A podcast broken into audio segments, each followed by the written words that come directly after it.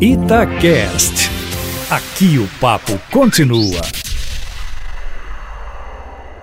Ontem o presidente Bolsonaro, acompanhado de alguns ministros, foi a Montevidéu para posse do jovem presidente de 46 anos, Luiz Lacalle Pou. Vocês que me ouvem sabem que meses atrás eu disse: prestem atenção nesse jovem. Né? Ele vai longe, ele era senador. Está aí, presidente do Uruguai, depois de 15 anos de governo de esquerda que deixou o Uruguai caído como nunca. Bom, segundo assunto é a votação do veto, que significa tirar do Poder Executivo 30 bilhões e pôr nas mãos do parlamento.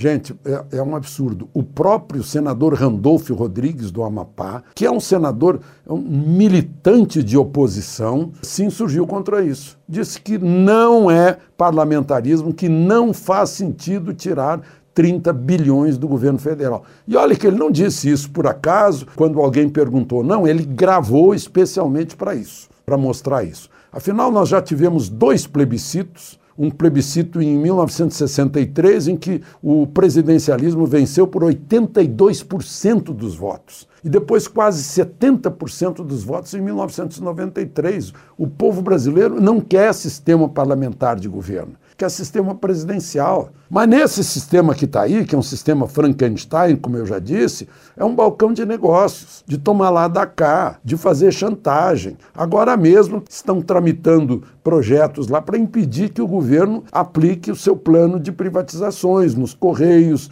no Prodazem, na Casa da Moeda, no, no, na Companhia de Trens Urbanos. Né? É o parlamento indo além de suas funções de fazer leis, de fiscalizar o governo, de criticar o governo, vai além, de apoiar o governo, vai além, está querendo governar também. Aliás, está governando também. Em governos anteriores, governava, era dono de ministérios. Agora mudou. Agora é separação de poderes, como está escrito na Constituição. Para valer. Só que agora é para valer, virou sério.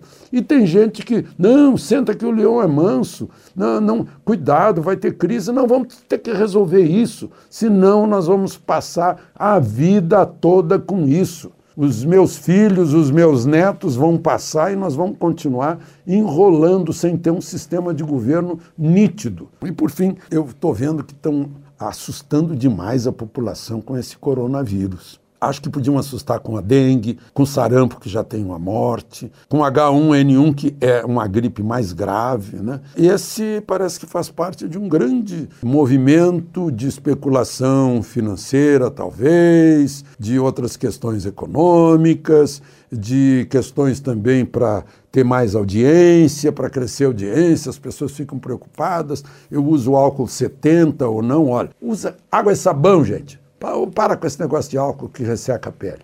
Água e sabão. Né? É, o, é o normal, sempre foi assim. De Brasília, Alexandre Garcia.